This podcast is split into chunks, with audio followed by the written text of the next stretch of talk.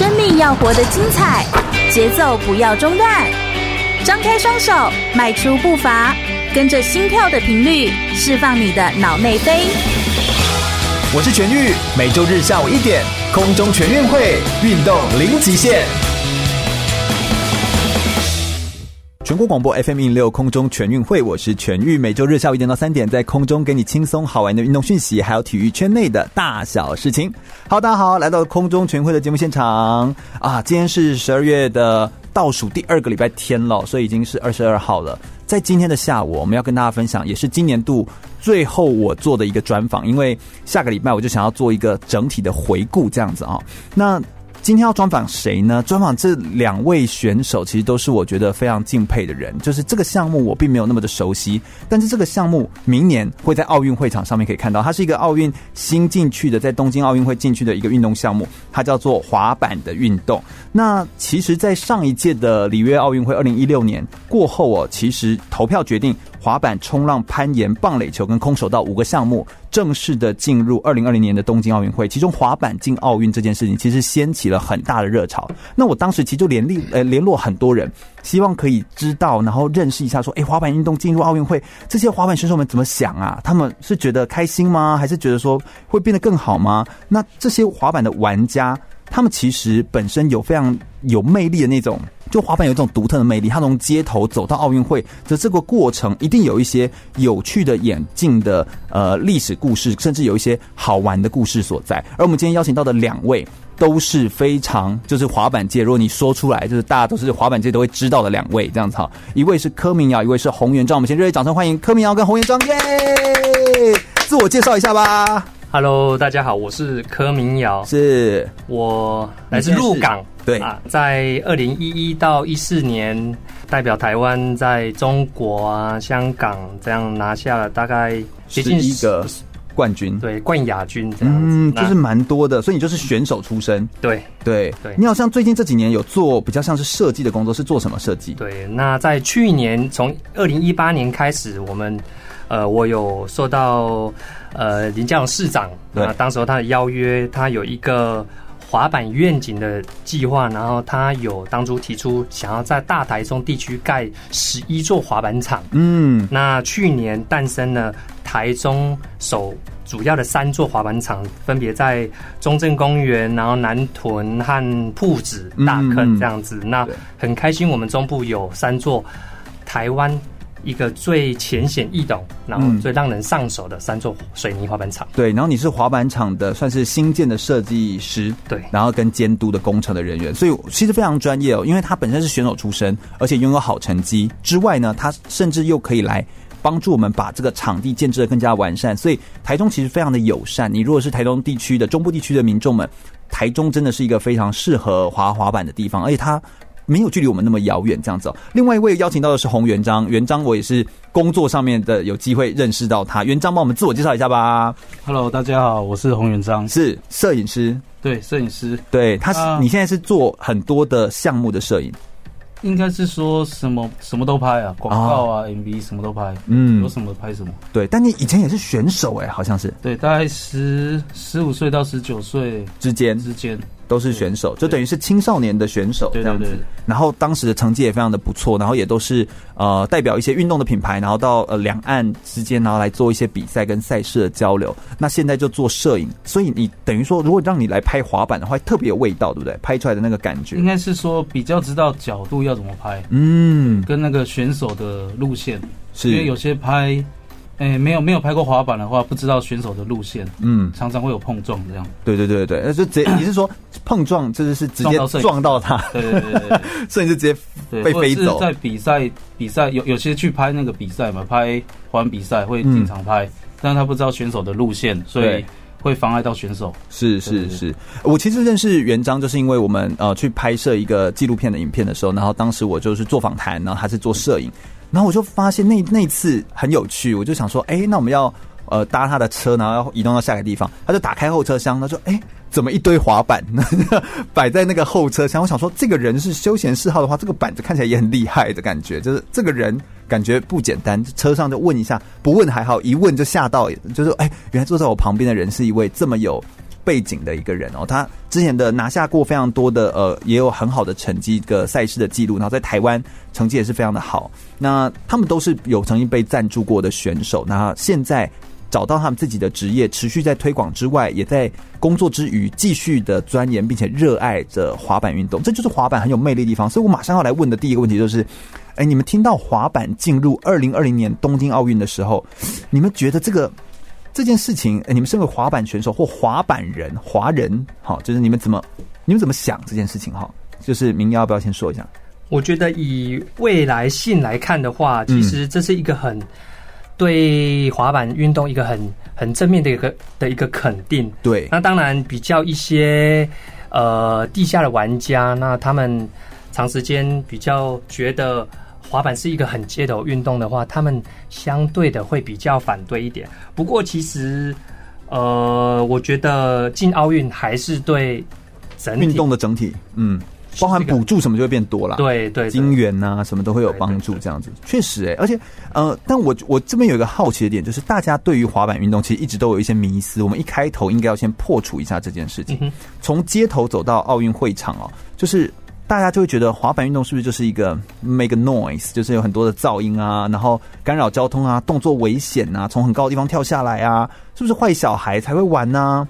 哎，你们都怎么样？如果今天有小朋友来，然后你们当时还是选手的时候，如果你们是哥哥嘛，然后带着那个就是新来玩的玩家的时候，哎，遇到那些家长就说：“哎，你怎么会去玩这个？”你们都怎么沟通这件事情？哦，我好好想听听你们都怎么讲哦。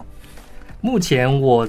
呃，也是都固定都会在练习滑板，嗯，在台中中正公园这样子。那因为这个滑板在台中已经渐渐扩散开来了，所以很多家长他们都会坐在中国一对面，嗯，看这些大哥哥玩滑板。嗯、那我有我也会很热情的去招呼他们，哎、欸，你们想学滑板吗？是，其实呃，我觉得会造成所谓的制造噪音啊，干扰交通，其实就是因为当时候在台湾这个环境是没有滑板场的。哦，所以我们必须上街头。对，相对其实滑板这个运动本来就是从街头衍生而来的。嗯嗯嗯。所以一些玩家他们对于街头还是很热爱的。嗯。那当然，现在有了正式的滑板场之后，其实不但是更安全，你说的噪音这些问题干扰交通，其实也都被排除掉，相对的解决。它其实就像是一个我们去会参加一个户外的一个课程一样一样的道理嘛，就是我会去户外跳跳舞，我会去户外打打篮球，那其实同样的道理。对。哦，它就变成一个运动这样子。对对。哎，那元璋，你有遇到这样子，比如说别人别人会说你以前在练的时候，家长会阻止你吗？或者是身边人会怎么说你吗？有这样的有这样的事情吗？应该是说以前以前资讯不发达，所以哎，你哪有那么以前呢？你也才你也才归回，以前哦，很以前哦。哦，你知道很以前吗？对，现在三十三岁了。还好吧，你实际上也十年前而已啊，十十五。哦，十五年前，在十三十四岁玩的，好好好，对，那时候国国中啊，所以应该说那时候资讯不发达，所以家长会觉得说那是坏小孩，嗯，对，因为真的会有这样觉得，对，因为那时候那时候没有正式的滑板场嘛，所以大家都在公园啊或者是街道上玩，对，但是他玩的方式，人家会觉得他在破坏。是对，是，然后又凶神恶煞感觉，所以 所以家长会觉得他是坏小孩，但是其实其实不是这样，就是他只是一个运动而已。是是，所以其实。呃，我们在我们今天特别想要请两位来做介绍，他们不但是滑板界的，就是非常前前端，当然他们更前面也有前辈，我们永远都有前辈哦。但就是他们现在在做的推广跟他们在做的事情，其实非常的呃宝贵。像柯明瑶，他其实还有去美国去参加世界的国际滑板高峰会议哦，并且参加职业联盟的裁判讲习，深入当地去了解很多国际上面的裁判的呃滑板的情势跟裁判的一些规则跟判定。他也是在呃就是大概七年前左右的时候就已经知道。哦，滑板会在二零二零年进入奥运会这件事情，所以因为他们也是开会出来的嘛，所以他等于是有一手得到这个滑板的这个相关的讯息，并且从后来在大台中地区的滑板友善城市的提案当中来做到呃新建工程的设计师，他从选手角度。来看待这个滑板运动在台中、在中部地区的变化，还有在台湾的变化的推广，还有跟国际上面的比较，我觉得这是非常有看头的。那洪元璋他本身是个动态摄影师，也是大型的品牌官方的一些摄影的摄影师，所以我觉得他本身也从滑板选手出身去做摄影的工作，我觉得他一定可以做出一些更不同的角度，然后也可以让我们听到原来滑板它可以带给我们生命当中有很多不一样的改变。他们两个人的故事都非常的精彩，所以我们等一下稍微休息一下，听首歌曲，马上回来来聆听更多关于滑板的故事哦。马上回来。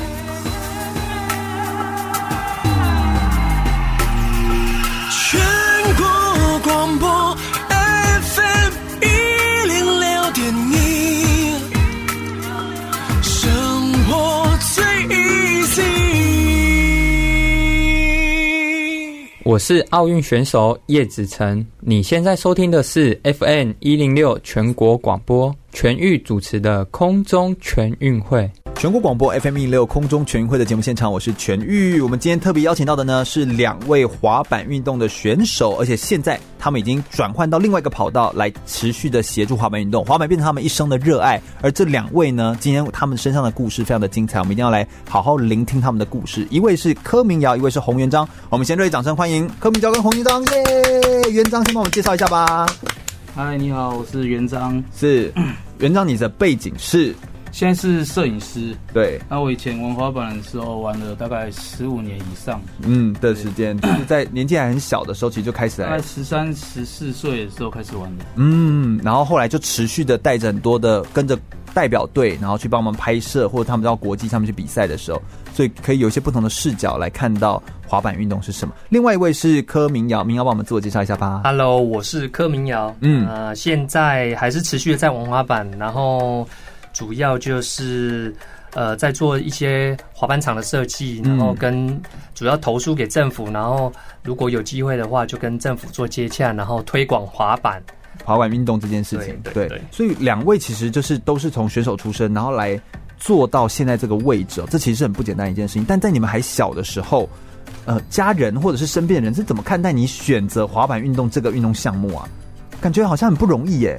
家人支持你吗？元璋非常不容易。对，我记得我高二的时候开始玩，家里非常的不支持。对对，应该是说我我我家里比较严格啦。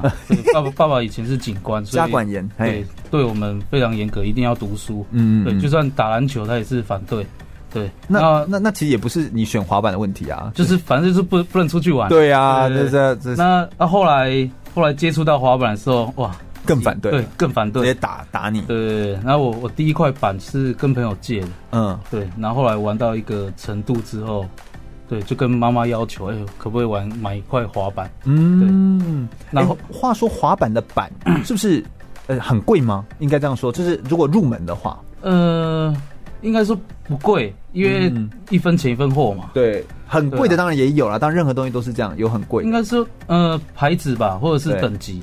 对，对你等级越高，加上去当然是很贵啊。是，但是如果你堪用的，但是有品牌的，其实还好。我会这样问，是因为滑板是一个街头运动，它从街头兴起，一直到呃现在进到奥运会这样子哦。那街头运动的话，它应该会在入手上面的门槛会比较低，因为它会让大家可以玩得起嘛。对，那这才会有有一个有一个这个顺序上面才会有机会推广下去。后来嘞，你后来真的有买了一个板吗？对，真的买了一块滑板。然后我那时候因为想要当选手嘛，所以就是上课前大概三四点的时候就会偷偷跑去公园练习。哇，三四点是半夜吗？凌晨啊，凌晨。对，是凌晨三四点。你说，因为你说上课前嘛。对，上课前，真的。然后先去练习，然后再回来假装躺在床上，然后爸妈在叫说：“ 哎，才吃好饭。”不是这样，这样练练习到大概五点的时候会回回家洗澡，洗完澡我就坐第一班车去学校。哦。然后有一次我出门练习的时候。因为我爸爸以为我凌晨出去是去网咖打打电动。哦，对，所以他有一次就是偷偷，跟着你，跟着我，然后一看到真的好像在玩滑板，对，然后后来过了几天之后，这个、如果是爸爸会流泪吧？天哪，我的儿子在努力一件事情，然后这样一直摔倒，这样子也还好，因为很戏剧不一定对，他只是确确定说 我是不是对我是不是去网咖去吸毒这样子，对。然后有有一次，我一样就是三四点去出门练习，嗯，就忘记带钥匙，哇，对，之后回来的时候，哇，没有钥匙。啊，只能硬着头皮按按门铃，嗯，就要开门是哇爸，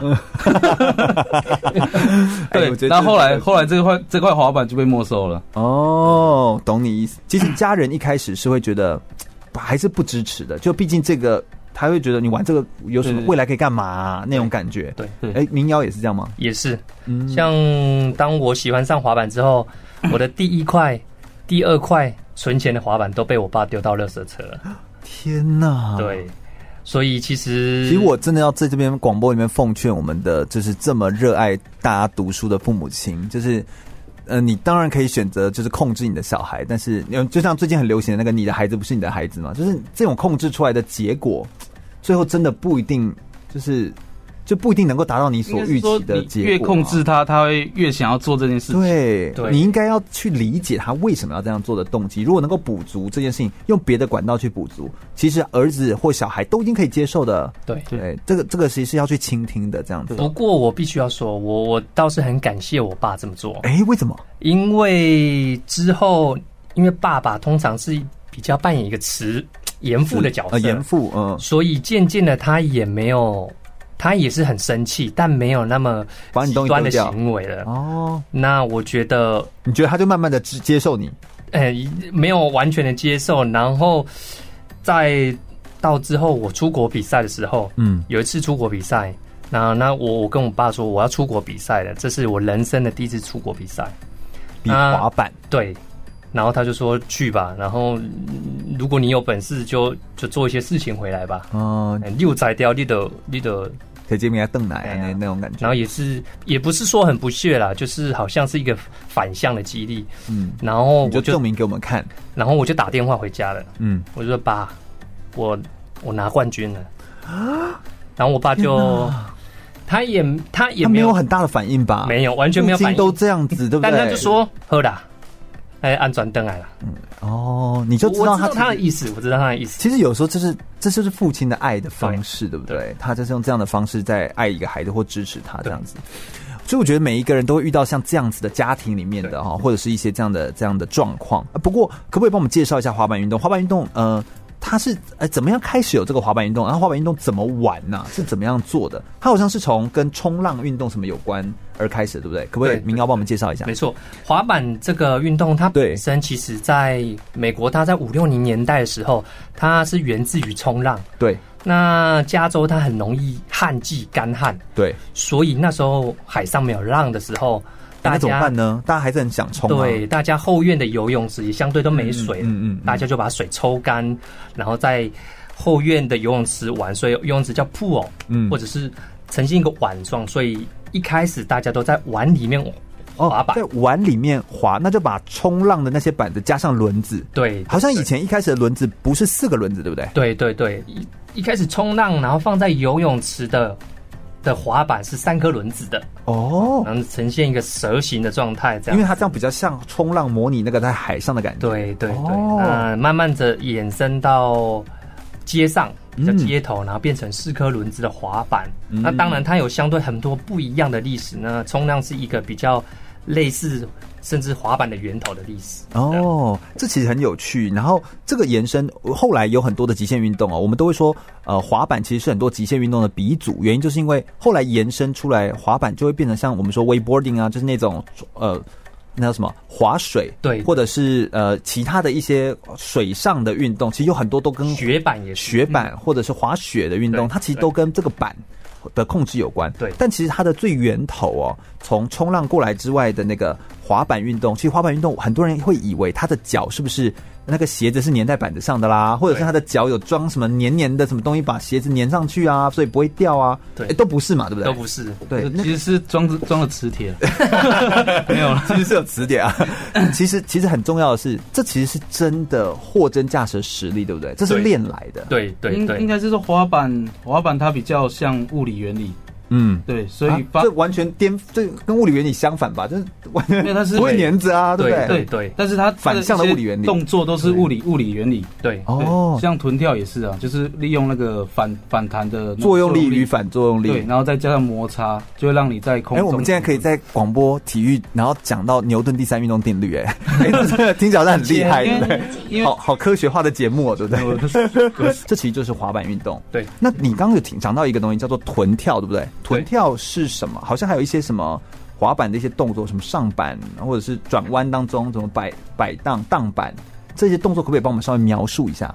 就是一些很基础的一些动作。嗯，那欧里就是臀跳，就是滑板跳起来这个简单的一个动作叫做臀跳。滑板是由很多个简单动作组合而成的一个一个运动吗？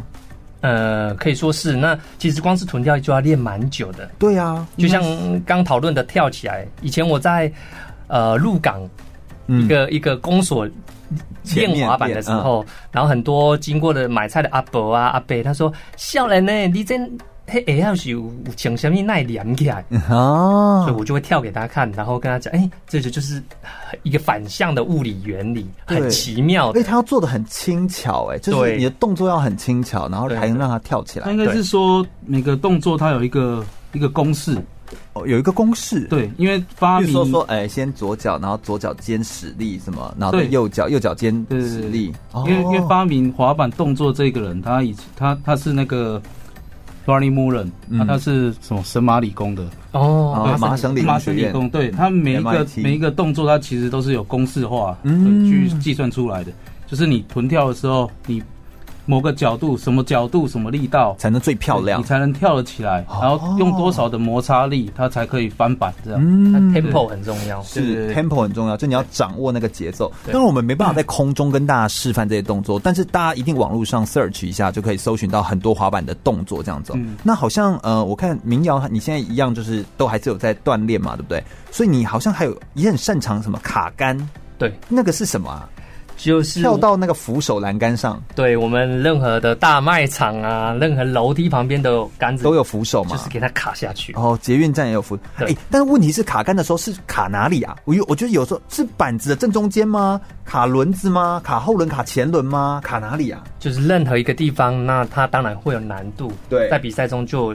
不一样的分数哦，越练习就越往更高难度去练习。嗯，极限运动都是这样的评分，它一定有难度分，然后有完成度分，就是你是否完成的完整做出来。创意得分，对你的创意度，对是这样子，所以它一定有一些指定动作，对，跟特殊动作的评分方式。应该是说滑板比较不一样的是，它没有特特定什么动作，它是很很自由的，哦，很自由。对，哦，风格是占。分数上面很大的一一个一个一个百分比。嗯，我一直以为啊，就是我其实你看我这样也是迷思，我一直以为滑板运动就是很街头，但你知道今天来的这两位，我完全看不出他们很街头。他们看就是尤其是就是民谣，他其实超强，他的那个赛事经历就是 A 四，然后我用栏位就是二分的栏位就是整页，然后我还放不下去这样子，他的经历太多，但是拿下那么多好成绩的他，看起来非常的斯文。所以我就说，这其实是你你想要创造的风格是什么，对不对？对，这其实是每个人自己想要创造。会不会有人这样说？哎，你你这样看起来完全不像滑板的。对，因为会不会很多人这样说？每个人都说都认为滑板就是坏，就是街头，嗯嗯嗯、一定要刺青什么。其实这些也是我很向往的一件事情啊。你很向往刺青，对，还是什么？这我也想要去这么做。是，但我觉得，呃，我我我现在在做的事情是，我想要跟让一些政府官员，然后让他们知道说。滑板已经进了奥运，对，然后它是一个有未来性可发展，而且滑板它是一个亚洲人很有未来性的一个运动，对，因为它它不会吃身身形，对，反而我们这样子的身形状态，然后灵巧，对，这是我们有优势的地方。所以，呃，目前日本他们短短发展了几年，现在已经。可以说超越美国了，在国际上的成绩，而且是完全超越的，真的，真的，真的，而且平均年龄都在十五岁以下。是，对，哎，所以啊，听到广播的各位家长们。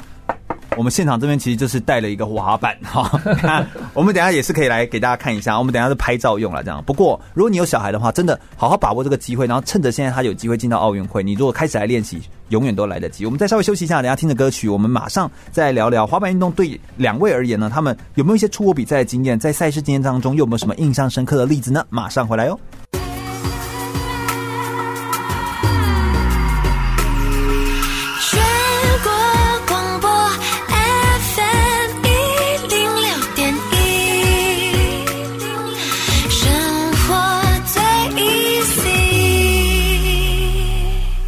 我是台湾短跑金牌杨俊翰，您现在收听的是 FM 一零六全国广播全域主持的空中全运会。继续回到全广播 FM 一零六空中全运会的节目现场，我是全玉。我们今天访谈到的呢是柯明尧、洪元璋两位滑板的资深的选手哦。那同时现在一位是变成专业的摄影师，动态记录的摄影师；另外一位也是做到我们的三个在台中地区滑板场的监督跟新建工程的设计师。所以邀请这两位来到我们节目现场，跟大家分享很多滑板运动，他们当时遇。到的经历，也介绍一下滑板现在未来走入奥运之后可以怎么样来应应，然后有什么样的未来的呃前景跟可以做的事情哦。可不可以跟我们分享一下？我们请呃民谣帮我们分享一下好了。滑板运动，你第一次出国比赛的时候是去哪里比赛？然后有什么印象深刻的例子吗？呃，我第一次是去上海，那是人生第一次，嗯、然后所以很紧张哇。那而且我觉得滑板运动有时候还要帅，你知道吗？对，紧张有时候没办法很帅。对，所以这真的很冲突。所以这是一个很有风格、很有特色的运动，所以你必须要随时保持自己的帅。对，哎、欸，其实你知道民谣就是看起来很斯文哦，但是他其实心中有一种，就是他的那个骨头里或他的那个骨髓里哈，心里就是是一个。有一个勇敢的灵魂，或者是很想要、很想要站在舞台上那种灵魂的感觉，对，没错没错。那个第一场什么感觉？哦，在上海，第一场我记得出发前，嗯、那我们的滑板比赛的规则是这样，就是一个场地，对，它有楼梯，哦，然后它有手扶杆，然后它有，它有各种可以阻碍你大斜坡什么，对，然后你必须去飞、去卡、去挑战它。那它是计时的吗？对。那它有一种赛事是两三个人下去，给你两三分钟，你各自做自己的动作。嗯、那你难难度越高，那分数自然特色分就越高。哦，对。那还有一种是你一个人下去一分钟，那个是很很紧张的，因为全所有人都在看你。对，滑板就是，而且有可能会失误，会跌倒，不是吗？一定的。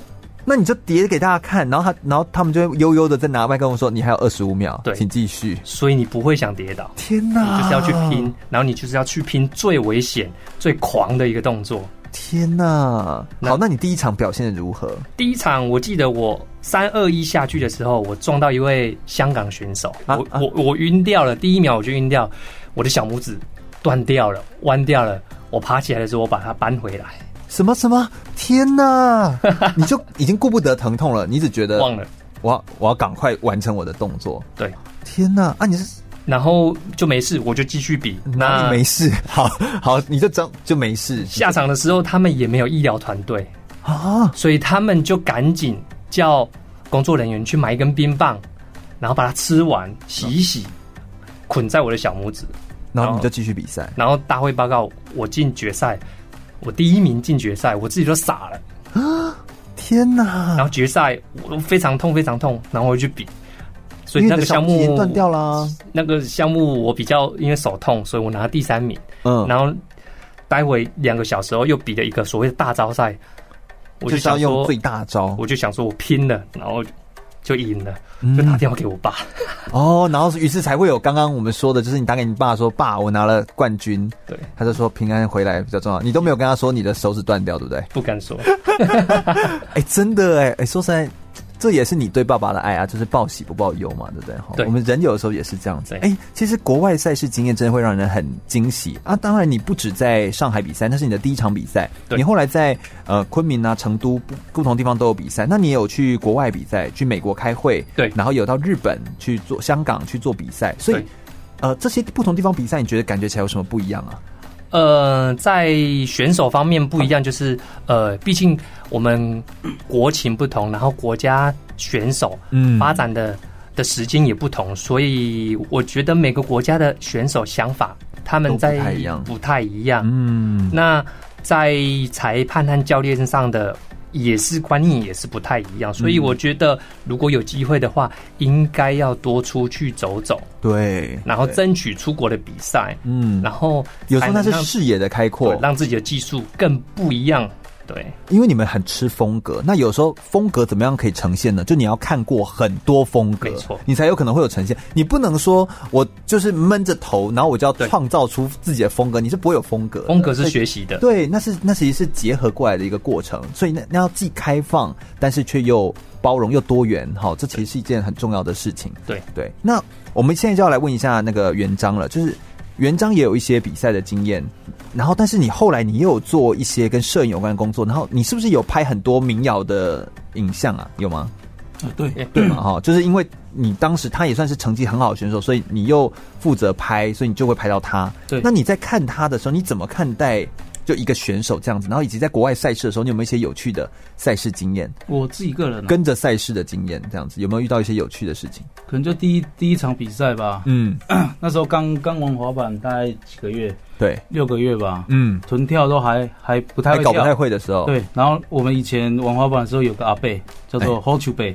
我都叫 Hold to Bay，Hold to Bay，对对对，反正就是福州伯嘛，福州福州伯，是他就是一个老人，对，啊，他很热爱滑板，他教我们滑板，他说，呃，那个几几月几号有个比赛，你去比比看，对，啊，我说我什么都不会，我只下这一板而已，没关系，这只是一个经验，比好玩的，对，然后那时候滑板这种感觉，它也是很像，就是街头的人互相教对方，没有人会有。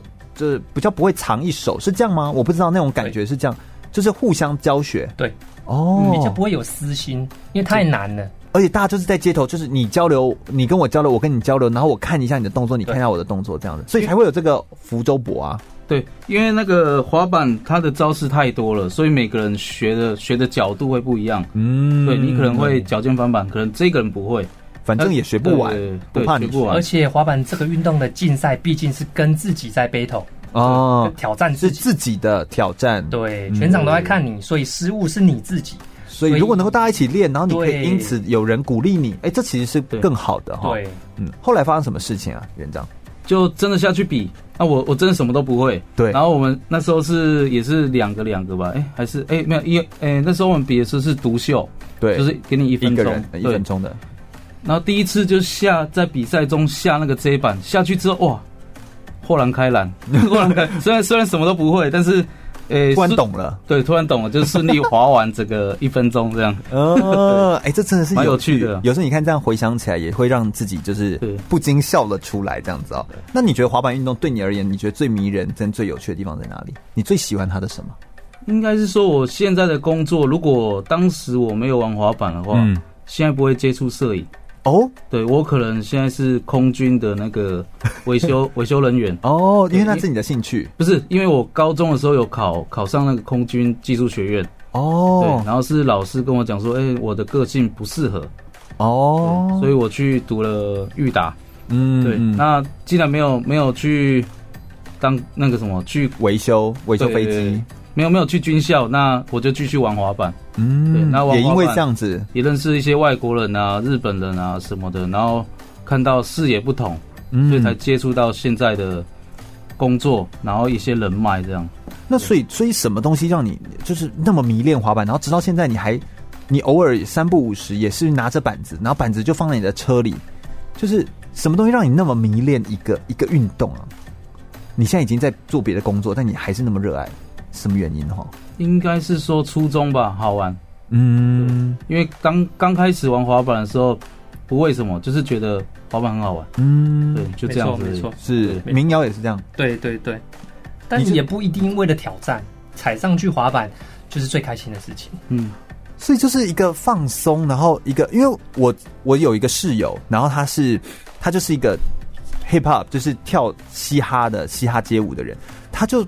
热爱滑板，然后他就是大半夜，他说：“嗯，因为 他说我要出去滑，然 后拿着板子，然后就是出去买个咸酥鸡什么的，就这样踩着板子，然后买个东西，然后再走去哪里，就这样子，他就很开心，然后就看他在那边滑行，然后就觉得，对啊，好开心哦，没错没错，好像就是这种感觉而已，也不为什么。应该说你不一定要做招，但是你滑滑行。”到某个程度的时候，其实的那种自然而然的感觉，对不对？就让你很很像投入，对对，就是自由自在。我有个经历，就是因为台湾在路在街上可能会比较少看到人家玩滑板，对，所以我觉得这个东西，即使你不是变成选手，你也可以溜着去 Seven 啊，去买东西呀，去买炸鸡。对，在一开始学的时候，就在路上遇到飙车族。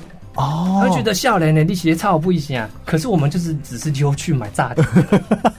可是当时候如果对去美国开会，这是国情不同，在路上每个人都溜。我我在国外也是，大家都是会这样子溜着滑板。对，然后大家就觉得这件事情是再正常不过，你不溜滑板，不然你走路很慢啊。对呀，就就跟他们这个代步工具，就是一个代步工具，就跟脚踏车一样。对啊，嗯，所以我觉得台湾可以，如果喜欢这个运动的人，就放胆的来投入。甚至如果你有时候，有时候我觉得，呃，这个运动它就是有很多运动之母嘛，就是特技运动的之母嘛，就是那种感觉。嗯、那你有时候偶尔这样踩着滑板在练，哎、欸，也会精进你其这些运动的这个技术跟技能。如果你本身就喜欢冲浪，或你本身喜欢滑水，好，或者是怎么样的运动的人，你其实也可以哎练练滑板，当成你平常代步工具，说实也是一个很好的自我锻炼的一种方式，这样子。所以我觉得其实有很多方式都可以帮助我们提升。啊，不过台湾的滑板就像你刚刚说，台湾比较少人。这样子在做滑板运动，或路上比较少看到，是不是跟我们的法规，或者是跟呃滑板的场地太少，或功能不够专业，会危害行人什么东西有关系啊？会是跟这个有关吗？可不可以？你要帮我们说一下。呃，目前台湾的法规是禁止在路上溜滑板的。对，我就记得好像有有这个听到人家这样说，就说你这样是违法。对，而而且很这个法规很奇怪哦，你有脚踏车道。但是滑板不能骑在那个脚踏车道，会滑滑板不能骑脚踏车道，也不能骑人行道，对，然后也不能在路上一。一样，我们是把它当交通工具，但是你看脚踏车道就只能骑脚踏车哦，对。所以其实啊，我觉得也不能怪说这些呃练滑板的人哦半夜流连在外什么之类的，不是啊，因为那个时候路上才比较安全呐、啊，然后也也我也不会真的呃影响到别人，那他们也是代步这一小段，然后就走到滑板练习场，对，才去场地这样玩嘛，对不对？嗯、对。哎，你可不可以再帮我们介绍一下？你说中部地区哪些地方有？台中好像算是一个非常好的滑板场的地方。你说北区的中正公园，对，然后。呃，南屯的丰富公园嘛，对，最重要的是中正公园，在中国一对面，嗯，是目前台湾算是非常完整的，而且规模算是最大、接近最大的一个滑板公园，嗯、而且它是最入门的。哦，对，就是所有的就是入门或刚开始练的人，其实会在那边练。对，这是设计的初衷、嗯。对，所以各位不要害怕，因为有的时候大家就说滑板要练不是要帅嘛？那我如果练的还不够帅，我跳的还不够高，我的那个臀跳。欧里做的还不够好的时候，我不敢去。嗯，哎，不要怕哦。这个地方其实就是欢迎各位都来试看看，把滑板运动当成是一个生活的一部分，然后代步工具或者是一个生活的一环，或者是你就想象自己未来我也想要用滑板进军奥运会，哎。当个国家代表队，哎，这样都好。那让你可以有机会去参与运动，然后去了解这项运动，你才会更认识真正的滑板运动是什么。我们再稍微休息一下，大家来聆听一下这两位他们当时在职涯转换的时候，怎么样有机会转换到变成场馆的设计，或者是怎么转换到跟摄影有关的呃这个摄影师，他们一定有一些有趣的生命的历程跟故事哦。我们稍微休息一下，听首歌曲，马上再回来哟。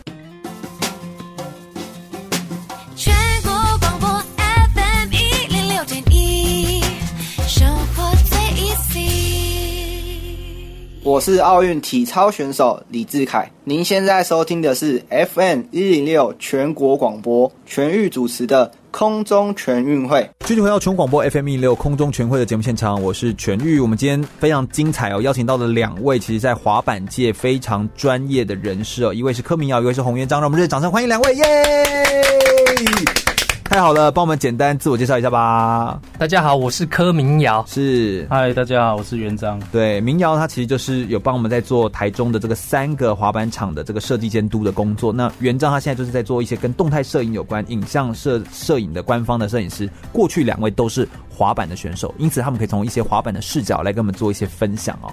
那刚聊了很多他们自己对于滑板运动觉得哪里最迷人、哪里最有趣，在国外的赛事的经验以及家人是否支持的这些。社会的影响的因素，呃，已经跟大家聊过了。但我们现在要来跟大家分享一下，他们在一整天的训练当中，到底是怎么开始他们的滑板运动？诶，我们都说他因为目前就是有些法规上面，对不对？就是比较没办法提供给大家。所以你们刚刚在讲的时候，都讲到你们好像都是晚上在练，或者是一大清早，对不对？一大清早去做这个练习。但不过练习的过程。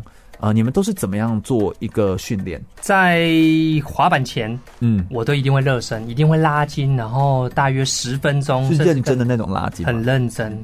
但因为很多人都说有拉筋，但很多运动员也都乱拉。对，在因为我有有特别学过，所以嗯，在十几年前我就开始做这些事情的时候，其实还是会被笑，嗯，有有被质疑。他们就是会觉得说，哎。我来这边当然就是穿的帅帅的，然后穿那种滑板那种板鞋，然后衣服就是也很帅气这样子，对对，然后就准备要开始滑了，还跟那个拉筋，对对不对？不过我还是蛮鼓励做这些事情的，因为在呃接下来的练习过程中，呃，因为滑板毕竟是极限运动，在摔方面会让你头脑思绪更清楚。对，所以在摔的预备动作的时候，明显的防护会防护动作会做的呃更加更多。对、嗯、对，所以像哎、欸、像民谣，你现在是三十五岁，对，三十五了，对不对？所以你看你现在也还是可以继续滑，对。都还可以继续动，其实这也跟你当时对自己身体的保保养其实有关系。没错，拉筋其实也是一种保养啊。结束后的收操也是哦，重训对不对？维持这个关节旁边的肌肉的肌力。对，好，这其实也都是重要的事情。对，那然后呢，拉筋完毕之后就开始做技术训练吗？还是你会先做一些怎么样基本的动作？呃，不会，我会先呃去滑行，去绕场，然后先让自己享受滑板。哦，就站在滑板上溜啊，然后其实这是快乐的感觉。对对对，嗯、因为滑板其实最开心的事情就是你站在滑板上溜，嗯，一直溜一直溜。然后你是用自己的技术在让自己移动，很快速的在移动。对对对，没错。哦，而且晚上风又很凉，这样子，在那种感觉，对，就是一个帅气这样子。对，那再来就练技术了吗？对，没错。然后慢慢的从最简单的开始去去去加成，然后让自己的动作。不过我的个性是。会先把所有的基本动作都再跑一次，练到几十次，然后练到旁边的人都觉得你可不可以不要再做这个动作，或是你可不可以开始做一些大招了？但我不会这么做哦。为什么哈？因为我不想受伤。相对你旁边这位，就是 蛮很敢做动作的这位同学，他很狂啊！年轻的时候太狂。可不可以说一下，园长，你你做了些什么哈？你就是一个大招，哎，你的膝盖还好吗？就是那个时候，那个时候就半月骨破掉啊，那个受伤的时候，那个膝盖是这样反折这样，对，好恐怖哦！当下当下我还我还想说应该是扭到而已，然后还要还要做个翻板。你都已经脚这样子，还想要再做个翻板？对对对，为什么会？像那个变形狂啊，对，就是脚可以这样。你以为你是什么？就是 积木吗？折一下回来哦。对，我想说哦，再折回来这样子。没有，它通常这样叫做二度受伤。它弹回来，它弹回来。哎呦，你真的是啊！不过。你就是也是一个狂人呐，哦，你就是以前啊，对对，所以你会觉得说，在现在在滑板运动的时候，在做除了我们的训练当中的流程，有一些技术动作什么之外，有没有一些器具，比如说护护膝或什么东西，它其实对我们有保护。束束腿，我不知道那个东西。就是我比较建议说，不滑板的时候要练那个肌肉肌肌耐力。跟重训，因为会受伤都是肌耐力不够。没错，哦，对，就是你你累了，你肌耐力不够就会扭脚。嗯嗯，对，都是这样。而且你们又是板子，都是用脚很灵活的关节在控制啊，对，所以那个关节那个扭到，这个其实都是很常见的吧？对对，那就是肌耐力不够啊。对，天哪，这个这个肌耐力再够也会。也，你们这个运动极限运动本身就很容易，就是会危险度比较高啊。应该是说你累了，你就不要再进行了，因为当你累的时候，你的反应啊。跟你的肌耐力都会下降，对，这时候就很容易受伤。嗯，那你们有什么？不要过度的自信，是哦，不要过度自信。所以你自己个人本身就是一个过度自信，对，跟跟朋友玩了 就是 PK 这样子哦，gay game，然后过度自信，因为他做了一个我吃饭招，哦，对，那就觉得，哼，你说的是在关公面前耍大刀，我来示范给你看，然后就啊，一个扭到，就折了一个哇。我们就我们就说哈，有些人哈都是欠激励啦哈，就是很需要被，对，这或者是积不得哈，有时候就是这样子。哎，不过会不会鞋子也有差？还是说那个有没有一些什么板子也有差？会这样吗？有一些装备？呃，在装备上，滑板鞋就是普通的滑板鞋就可以，或一般的鞋子也就可以了。呃，要平底的，最好是平底的鞋子。对，OK。倒没有太大的限制啊。那滑板上蛮自由的哈。对，滑板其实它是一个很入门。其实刚刚讲的，其实它算平价，相对于呃直排轮、脚踏车，滑板是很平价的。嗯，所以很适合每个人都入手的。是是是，你甚至刚刚还跟我们分享到，在休息的时候，你跟我们说，就是其实在国外，好像在美国，其实呃，你你考察大家发现有两百多所学校，其实他们也都是把滑板运动列为。学校可以教的一个选修课程，没错。那时候我在小学实习的时候，呃，几乎将近有两百所小学，他们的体育课，他们从国小他们就可以选修自己喜欢的运动。你喜欢打篮球就去选篮球啊，嗯。所以当相对你。呃，这个这么帅的运动，很多小朋友其实很想选他。他们滑板课都是爆满的。嗯嗯嗯，哎，他们就请外面的大哥哥然后来来上课。所以他们并没有那么注重学科的时候，很多人哇，我看很多小朋友自己英文都被当啊，啊被当英文，然后用滑板的成绩来补这个英文的成绩。哦，然后他会很风行，然后而且是觉得说，哎，我们把它列为是教学的一种，它就是一个体育课程。对对对对，嗯，所以这其实是一个观念上面的问题。对对对。那呃，可不可以跟我们分享一下你们有没有遇过什么样的挫折的经验？然后以及现在有没有又遇到哪些呃，就是不一样的困难的经验？在当时在做滑板运动的时候。对于民谣，你有遇到什么挫折吗？自己个人运动上的挫折，就是滑板它是很注重，它是一个 tempo 的运动，所以呃常常会有类似棒球一样，它会有类似那种投球失忆症。哦，就是玩不起，做不出动作。对，有点像是撞墙期，没有脚感了，没有脚哦，你们会说那叫脚感？对，你没有体，你很有体力，很有感觉，但你却翻不出来，你成绩今年就是很差劲。哦，这就是一个很有感觉、很很很靠脚感的一个运动。是是是，那那怎么办？那个那个这个是因为头球失忆症的话没法医啊，它是在呃医学病理上面会把它列为比较先心理疾病。对对，所以这个也就比较比较难。但是如果滑板呢？你们这个怎么办？就慢是我的话，我都会从呃回到最最初的动作，然后去滑行，嗯，去去找回当初的感觉。对。然后不要做太多技术上的练习，然后简单来说就是享受滑板，嗯，多溜去 seven 吧。对，就是你必须要快乐，你必须要自己自己基本功把它做好。对，对，这其实是很重要，就是变成运动，它其实生活的一部分，它是 better your life，它可以让你的生活过得更好。嗯，这件事情才是最核心关键，也是透过这样的方式，你才能够比较能够找回自己。对，哦，对，哎，那那个嘞？元璋，你有什么样的挫折经验吗？应该是身体上的挫折吧。哦，刚刚提到那个膝盖嘛，膝盖半月骨，那是右脚。对，那后来后来后来就开刀嘛。对，那休养了大概一年，好了，然后脚好了，对，脚好了，所有功力也练回来了。哎，换左脚，哎，一模一样的，一 模一样的。哎呦，对称，这是对称。对对了，你这样子啊，总不能都独后一脚嘛。对啊，两脚都得到身体上的挫折。对对对，像你好像身体上还有其他的挫折，是不是？那是那是后来了，后来后来后来近几近几年，对，嗯，就有不一样的状况这样。所以其实身体上面的各种状况，它又阻碍了你运动这件事情。后来你就没有办法动。你说你说现在吗？持续的玩滑板，还是你休闲还是会玩它？因为我大概我现在三十三岁嘛，嗯，那时候是二十八岁的时候被检验出要洗肾，嗯，对，然后后来出院之后有玩一阵子，也觉得还可以玩，对，我我我还记得我刚出院的时候，这是一个突然间的吗？对，突然间，这并不是说。应该是说他他是慢慢的、慢慢的，但是没有去注意啊，他就爆发了。嗯，我我还记得我刚出院的那一天是六二一滑板日，对，六二一是世界滑板日。对，那我就带着我滑板，那我就去到那个滑板的现场，然后我就看到柯明尧啊、昔日的战友在那边表演比赛的时候，哇，我的眼泪都流下来了。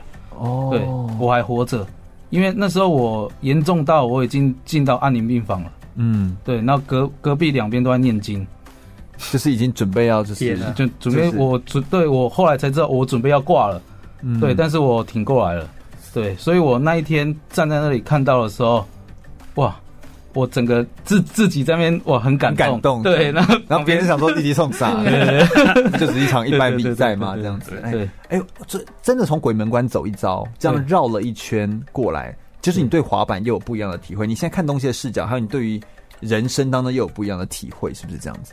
是的，嗯，应该是说玩滑板是玩一个心态啊，嗯嗯，对他，他不是做任何的招，任何的比赛啊，什么活动，他他都是一个心态，你你心态要正确，嗯。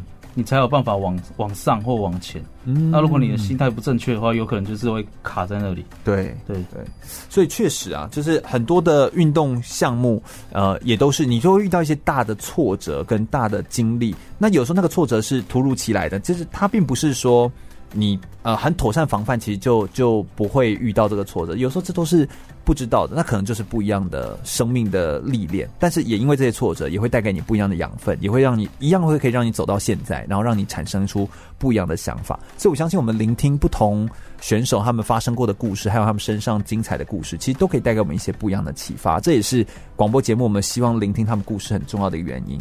我们等下来聆听他们遇到这些挫折过后，他们个人有没有一些很激励自己的话，或者是在他们现在的他们。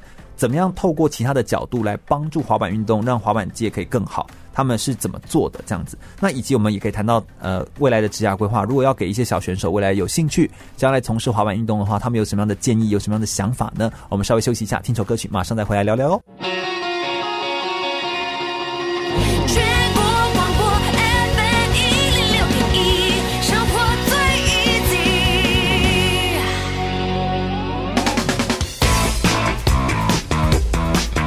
就爱风运动，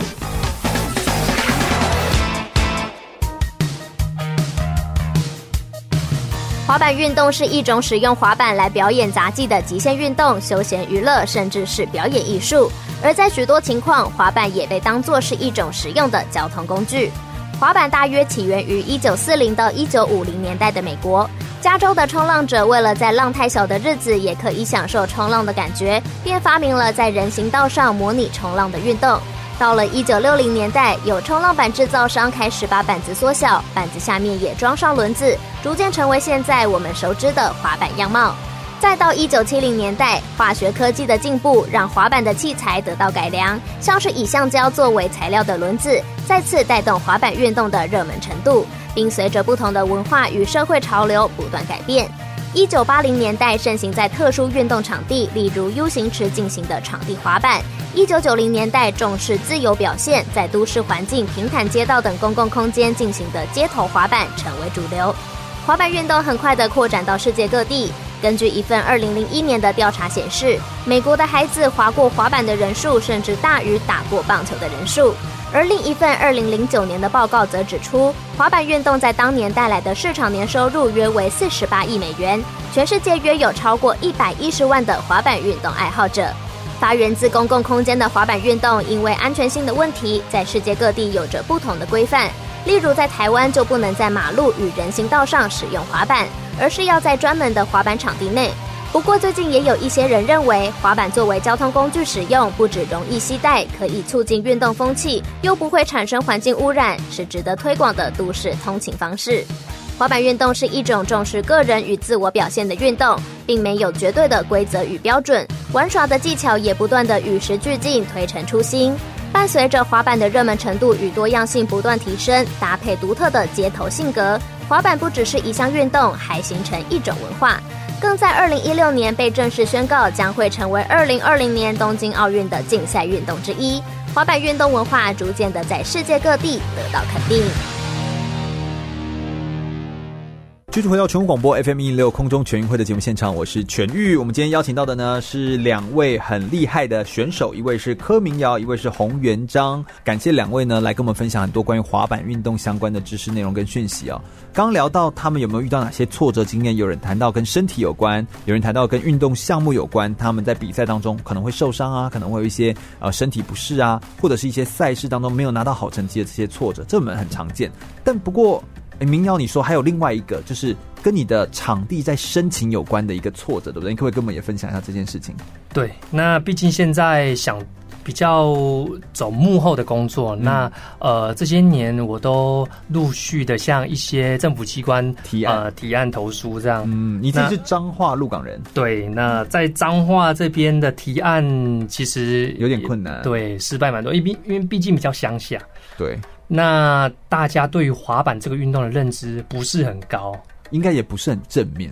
对，对，没错。嗯、所以呃，在入港这方面我失败太多次了。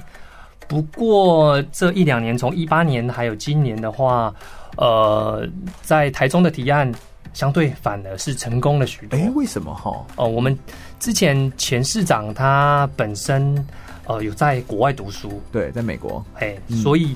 嗯私底下在开会的时候，他有跟我讨论过这个件事情。讨论滑板吗？是他也有滑吗？呃，对，但他有稍微提过，他有没有滑？应该是不我不太知道，但应该可能就比较会接触到，因为校园内大家都滑板啊，哦、而且在于而且在国外呢，嗯，滑板场跟校园还有一些都市建设，它是没有围篱的，所以滑板场就是你。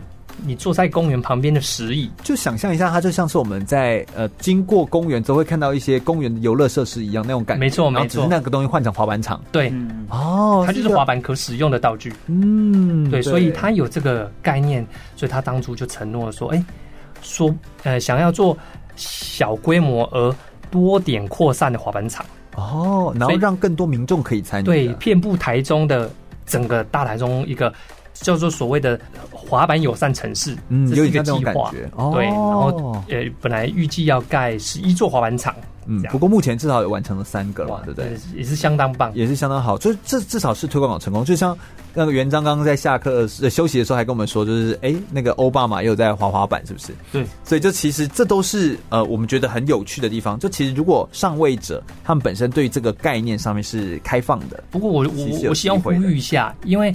毕竟滑板进入奥运，它是一个未来性蛮高的一个运动，嗯、而且它是一个很很有风格，年轻人会很喜爱的运动。它不制式，嗯，它不用穿球衣球裤，它不用穿队伍几号，它甚至不用。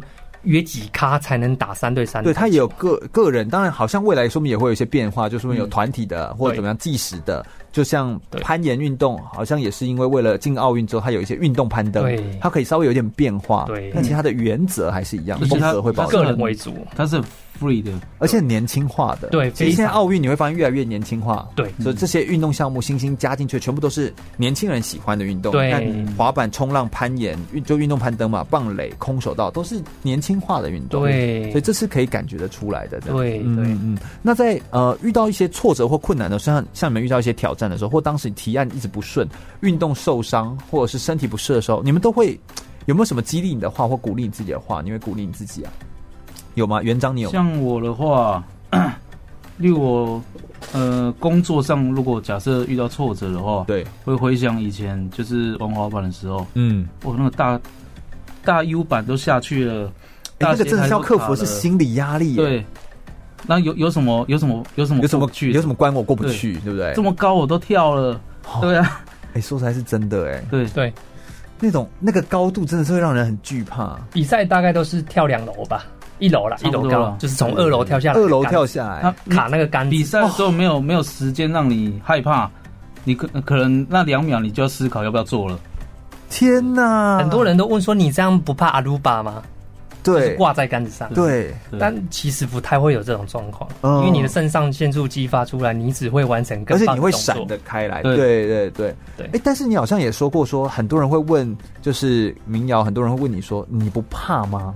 欸、你都怎么回答、啊？你好像心中本身就没有怕这个字，是不是？对，从小对这个运动就还蛮免疫的啦。嗯，对，就就喜欢挑战，而且你就是敢做一些大动作，就是没有在怕这样子。对对对，好厉害！应该是回想的时候，呃，哎呦哎呦，不，回想还比较可怕。对对对，当下都没有很恐怖。第二次回到那个点的时候，可能就不敢了。嗯，因为比赛的的的气氛是很让很嗨的，很肾上腺素激发的。我我记得。呃，以前以前那个台中极限场刚盖的时候，它有一个斜台，大斜台，大概两楼高。对，然后那时候比赛的时候，哎呦喂呀，哎呦喂呀，连练习都没练习，嗯，比赛的时候做一次就成。这好你的风格哦。对对，以前以前就是对吧？就是就是这么狂，就是难怪膝盖会这样子。就是练都不练，然后就直接来一个大招，然后过了几年回来再看，哇，那个怎么那么高？当时都还不知道有那么高的。对对对对。哎，这样看来你们应该在滑板当下，应该脑中不会想什么东西的。不会，就是一个全然的专注。对。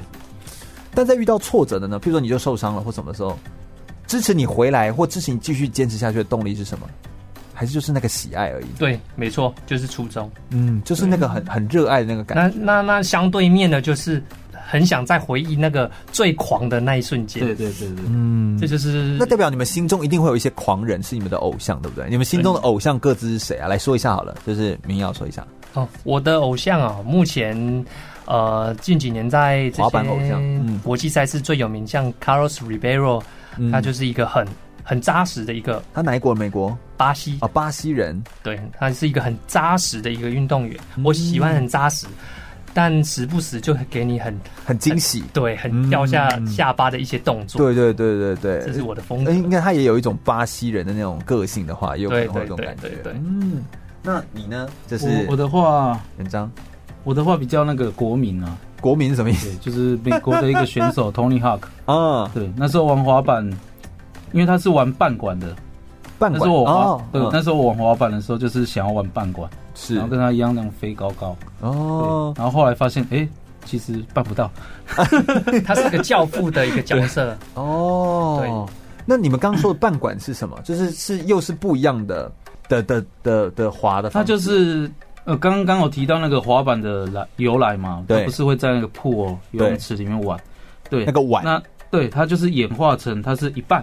嗯，挖工它是整圈的嘛，一个圈圈一个游泳池，然后那个半管它就是切一半，就是两两边弧形，两个弧形这样子，所以它就称为半管。对，所以就是不一样的这些玩法，然后这些不一样的偶像，他们在你们心中，你们应该就会往他们这个方向，跟他们在做事情那个理念去迈进去前进，这样子。对，应该就是他们的做法，其实就是深深的激励了你，学习他的风格。对对。而我刚刚其实我们在休息的时候，其实也有聊到一个点，就我觉得也很有趣，就是呃，民谣，你其实说在教育这件事情上面，因为你你也是在创造你自己的风格，应该有一些人会很佩服你，就是你现在也有一些成绩的时候，应该有一些人很佩服你。那你就是觉得你自己也想要去影响别人，所以你就是想要树立一个呃干干净净，然后而且你就是扎扎实实，基础功开始，然后。技术也可以做得到位的这种形象是吗？你是也是想要当成一个有影响力的人？呃，没错，呃，能不能够影响别人，不是我们能够做决定的。嗯，但我觉得只要坚持自己的梦想，然后坚持自己想要做的做的事情，嗯，我觉得才是最重要的。是，能够影响一个就是一个。是，所以我觉得应该以自己本身来做一个榜样。嗯，所以我我我我我不知道自己能够。玩的多厉害，或者是成绩到达多高，嗯，但只要有一两个人愿意向我学习，对，向我请教，这就是我最开心的事情。嗯，其实我刚刚就是在休息的时候，我们有小聊一下，我就觉得说，我们有时候都会嘲笑那些街头的人，就说：“哎呀，你们怎么就是只是个街头啊，也不是主流啊？”哎，开个玩笑，现在那个滑板运动进到奥运了。那他不但是主流之外呢，他还很保有自己的风格。那再来就是我们刚刚说影响力，为什么都是我们都说要远离这些坏学生？那好学生呢？你为什么好学生不能够有能力去影响那些坏学生，而是觉得我要把好学生保护起来，以免他们被坏学生影响？那个好坏是怎么区分的？那我们未来又都希望人们都是有影响力，能够训练领导能力，能够有魅力。那这些能力是不是在好学生身上其实都没有？就是我觉得有时候这是倒过来要去思考的，应该是你怎么去散发你的影响力，而不是看到自己没办法影响的人就说别人是坏孩子。就其实不是这样子去做思考。我倒觉得运动员当中有非常多具有魅力的样子，而他们的样态，就是为什么国际上有很多呃优秀的领导者或领袖都是运动出身，原因也是这样子，因为运动真的可以创造出很多的领袖的特质跟人格哦，这才是呃最关键的地方。这样，你们有没有自己本身很感谢的贵人，或很想要？感谢的对象，就当初你能够走到走到现在这个样子，有吗？就是元璋，我感谢的是应该是我周遭的朋友，就是一起玩滑板的朋友。嗯、对，因为有这些人让我认识了，就是那时候带领我们的带领我们表演团队的那个呃亚洲车神郑邦忠。对对，就是认识了这些人之后，才有才有机会接触到，对，也才有现在的你，才有才有机会。巡回表演啊，比赛啊，嗯，对，拿拿一些赞助之类的，嗯，对。然后到现在，你转过头来，其实你也会希望可以帮到这些人吗？对，所以有有时候他们需要帮忙的时候，我会挺身而出，嗯，拍摄啦，拍摄，对，就把你的专业可以贡献的。对，其实你这个专业其实是非常的好连接，就是影像的这个专业其实非常好连接，这其实也是蛮好的一个生涯的走向。其实出社会的时候，我我也是会回馈回馈。回去给他们了，嗯，像有一个例子，就是好朋友小胖陈启文，他他出社会想要买车，嗯，对，然后那时候我车商车商的案子拍蛮多的，帮他介绍，对，就蛮便宜的，而且他那台车。那台车热销，嗯，应该是要两三年后才领得到车，结果他一个月后就领到车了。对，所以就是可以用一些大家是好朋友的关系，持续维持这样的关系，然后友谊可以互相的连接的回馈。这个有时候出车，我们都说人脉才是王牌嘛，对不对？哦，就是学历呀，其实 那些其实都是更其次的，人脉的那个连接更重要。如果当初没有玩滑板的话，就是。就不会认识这些人脉，嗯嗯，这些其实滑板对我影响还蛮蛮重的。是，那民谣有没有特别要感谢的人？呃，我比较感谢就是台中所有的滑板的这些店家，嗯，因为其实，在这些滑板场设计和申请，其实大家都出了一份力，对，大家一起申请，然后其实是一起沟通，嗯，然后给台中给市政府一些压力，嗯，去让他们知道说原来。这个运动的人口已经那么多了，而现在呃，在假日的时候，真正中正公园它几乎都是爆满，对，爆满的。所以我们设计这个公园很入门，它爆满的，完全符合我们当时设计的对目标。更要让政府知道，我们还更需要，嗯，这是我们设计的初衷。是是，所以其实还蛮设计，呃，还蛮感谢这些店家，然后一起出。出力，嗯，也蛮感谢中部地区的，住在能够住在中部，真的算是一个幸福的地方。然后它也算是有非常多优秀的这种特技的，或者是极限运动的选手们，都在中部地区聚集哈。对对，真的是非常的不错。我们等下最后一节节目内容来跟大家聊聊，就是滑板运动它有一些常见的运动伤害，我们一般人要怎么样来预防、避免跟做小心的呢？以及在呃，生涯的规划上面呢，他们各自转型，在做不一样的生涯的运动的走向，又遇到哪些有趣的事情，以及他们的下一步挑战还有什么样的目标？那面对未来，如果小选手们想要也走到滑板运动这个领域的话，有什么小的建议可以给他们呢？我们稍微休息一下，马上再回来哟。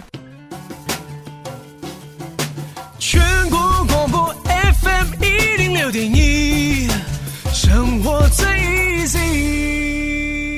我是铅球全国纪录保持人张明煌，您现在收听的是 FM 一零六全国广播全域主持的空中全运会。继续回到全国广播 FM 一零六空中全运会的节目现场，我是全玉。我们今天跟大家分享的是一个滑板运动，邀请到两位，一个是柯明尧，一个是洪元璋，来到我们节目现场跟大家分享非常多滑板运动上面相关的讯息内容。最后一节节目内容要跟大家分享的是滑板运动最容易受到运动伤害，以及该怎么样来预防，可不可以请？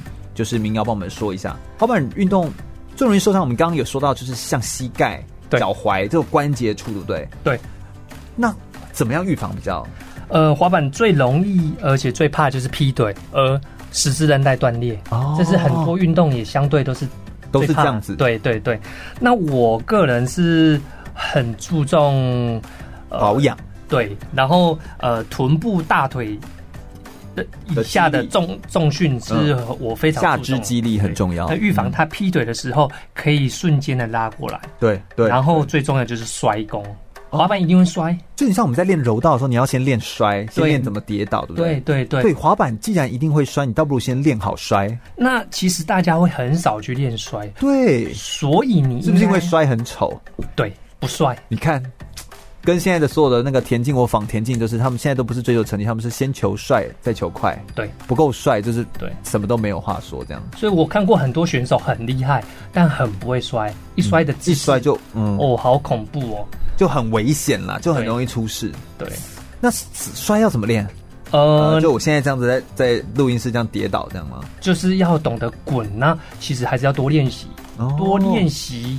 小动作去摔之后，你就会久而久之成一个很很棒的一个习惯。嗯，所以虽然说我可能滑板不不是那么顶尖，但我还蛮自认为自己摔功还蛮厉害的。哦，说你你他就像打太极一样，你不能力力过来的时候，你不能硬碰硬，对，你要顺着他的力。然后护身倒法，对对，没错，这种感觉，就是你像是柔道在用的这种。所以我们常常从两楼这样摔下来。对，因为你们从两楼跳下来啊，对，你们要从那么高的地方跳，然后滚一圈之后，我们就会爬起来，拿着板继续比赛。对对，所以其实如果不会摔的话，那真的会。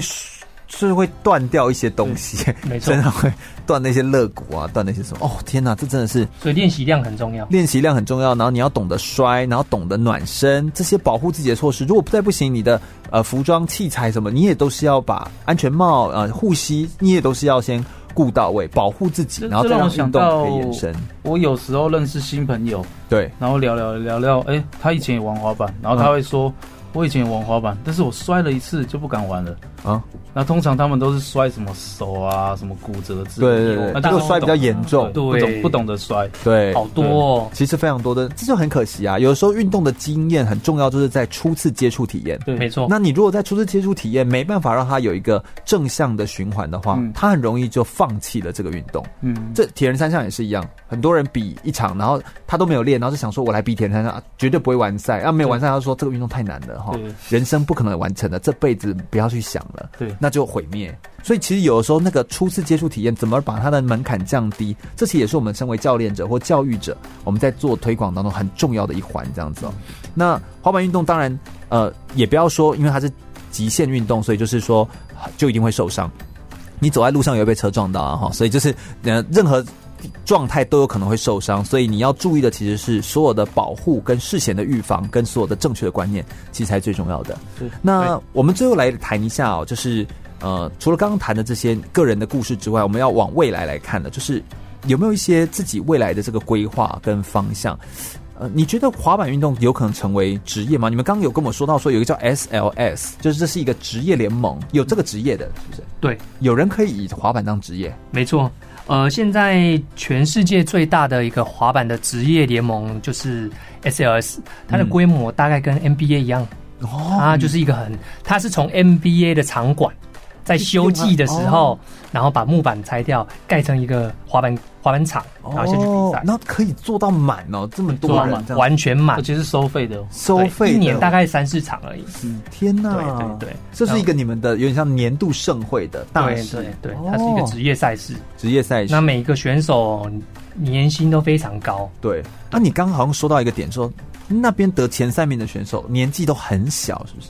以目前的趋势，年纪都很小，而现在日本的小选手几乎都站站上顶峰了。嗯，所以就是亚洲的脸孔，其实，在那边站上顶峰前三名是见得到的，大概才十七八岁，是不是？哎，甚至更低。嗯，对对对，就所以都会说他们戴着安全帽，对，上台。领奖这样子哈，所以就是年纪很小的小朋友。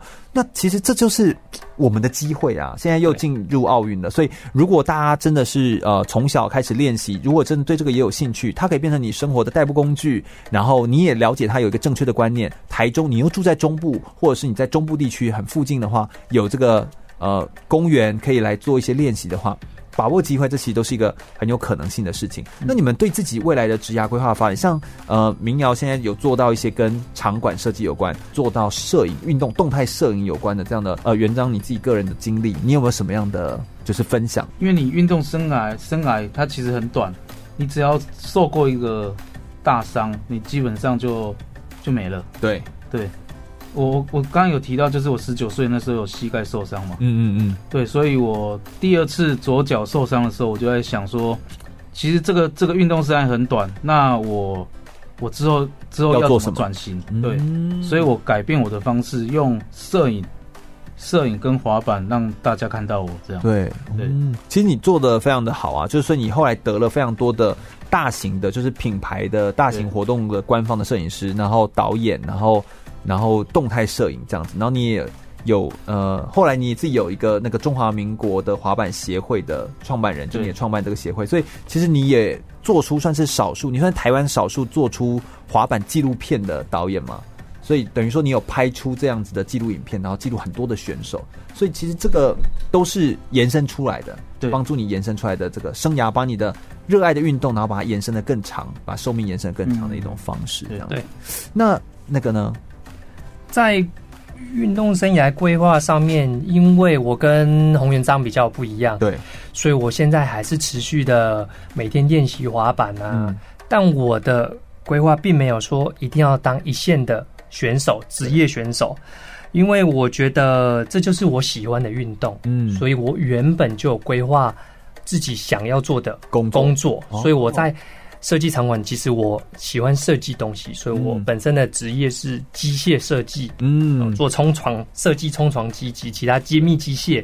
对，所以你其实就有这个概念。对，然后你只是把它把这个专业再诶转嫁到一个滑板场，对，这样子的设计，这样哦，这真的很好哎、欸。对，所以你其实有先规划好，说我自己要这样做。对对，那下班后就一样可以拿着板子，对，去滑板。对，这种感觉其实才真的是最快乐的。因为我知道，或许呃，其实我对自己现在目前的实力也其实还蛮有自信的。对，但毕毕竟我们都会老。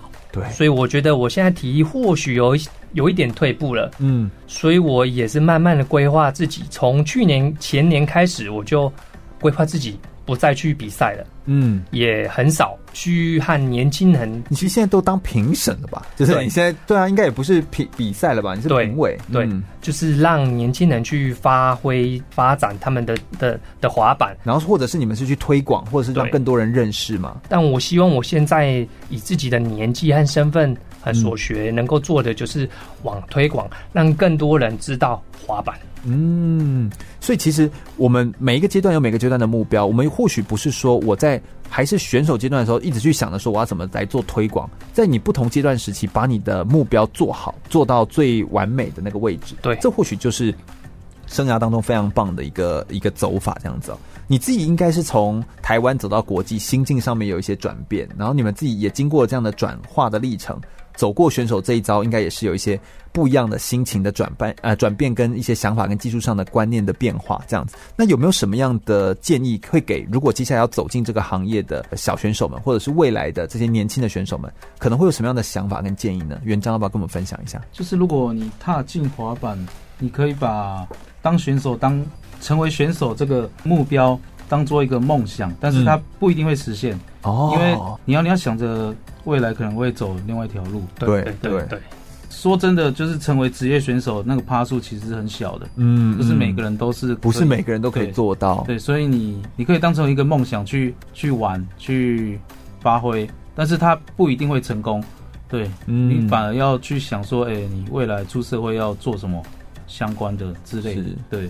是要为为自己留留第二条路啊，嗯，或者说是早就要想好怎么做做转化，要不然你而不是一直去说去伸手要跟人家拿补助啊，对，或者说是一直去觉得说我这辈子一定要只做这个运动，其他事情我都是把眼睛闭起来都不想看。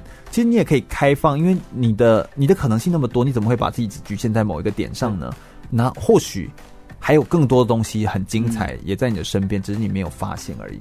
就你都还可以去做的这样子，其实还有很多可以做，所以我相信在生涯规划这件事情上面，不要太执着，嗯，不要太执着，不要执着说你一定要成为选手，对，因为我看过一些老前辈，现在已经大概四十好几了，对，每天还是选手梦，嗯，对。但像我觉得像民谣这样子去设计场地，哎、欸，你有着这个经验，这个别人真的没有、欸，哎。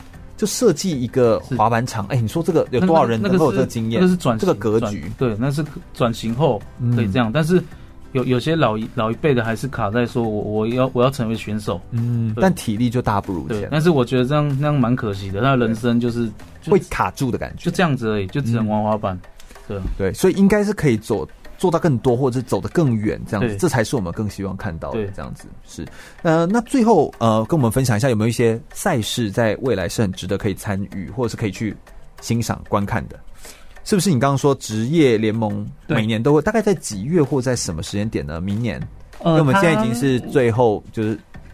倒数第二个礼拜天了，所以应该是明年吧。最重要的就是明年的奥运，嗯，在七月。我我也目前还在等奥运的票，希望买得到。哦、听说不好买，对，非常非常。听说买不到了，买不到了，都买不到。对，因为这些职业选手他是全球最顶尖中的顶尖，他做出的动作。他从两楼高，你不去看，你太可惜了。对对对，嗯、那个那个，大家你看日本这些又近，对不对？对大的其实都很想去，所以这就是为什么票很难买的原因。对，因为大家都觉得想去。还有所谓的 SLS，嗯、哦，这个是它会有 live 让你免费收看的。嗯，对。它大概落在什么时间点？大约四月至八月之间，它只有四五场、三四场，嗯、然后所以就那个时候可以锁定 SLS 的联盟的网站。对，官方网站可以去就可以搜寻，嗯，可以去搜寻他们的资料这样子，然后然后还有一个最知名、嗯、最传统的叫做 Tampa，嗯，就是坦帕坦帕湾哦，坦帕魔鬼鱼这个坦帕、嗯、Tampa 这个赛事，哦，然后他他每年的是在那个地点吗？对对哦，在佛罗里达州，佛罗里达，然后他那 Tampa 滑板场，这是会不会就是发源地的地方？没错，圣地。圣地，滑板界的圣地。我我曾经去过。啊，他拍摄。那里的摄影师，对你就是那边的摄影师嘛？我就记得你的经历上面就有写到，对对对，所以就是这边也会有滑板的活动，大概落在几月？Tampa 的话，业余的话是三月，职业对，职业的话是三月，业余的话会在十一月。哦，那他现在他是有两场了，那六月跟十一月那边附近。那他现在已经被官方认证了，你必须要去比 Tampa，对，才能进入 SLS。哦，所以它是有一个层级，这样一层一层往上的。还有业余的，你要你要升职业，你业业余的先要要要先比。现在全世界有滑板梦的人，一定要去 Tampa。对，像我们今年台湾就派了一两位小选手去 Tampa 比赛。哦，真的？对对对。哦，所以其实台湾都有机会嘛。亚洲就像我们刚刚说，亚洲身形其实更适合这些灵巧的运动。没错，在技术上面可以做得更好。对对对对。我相信那一年我们去的时候是台湾第一次第一次去 Tampa，第一次派人参加。对。哦。所以你看，所以其实每一个运动项目不说还真的不知道，但它其实都是已经走到国外，已经走到哪里去了，而且有很多国际可以走的方向。更何况它明年就进到奥运会当中，这个运动项目它其实有非常多的魅力。滑板运动，呃，首度进入东京奥运，所以相信明年大家的关注度一定会大大的提升。也非常感谢，就是柯明瑶跟洪元璋两位。算是已经是滑板界的，就是已经在带领提携后进的这个前辈啊，来跟我们分享很多关于滑板运动的知识跟讯息。非常感谢两位来到空中全会节目现场。空中全会是一档专门在介绍体育运动项目或者是介绍运动员生涯历程故事的一个广播的专访节目。我们会在空中透过声音的方式帮大家分享一个运动的介绍，或者是介绍选手们的生命的历程，他们经历了哪些，遇到哪些挫折跟困难，跟怎么样克服的故事。如果你对空中全会的节目内容有兴趣的话，欢迎可以上脸书来搜寻“空中全运会”，注意“全”是一个草这个安全的“全”哦。空中全运会，我们每周日下午一点到三点在空中等你喽，拜拜，拜拜。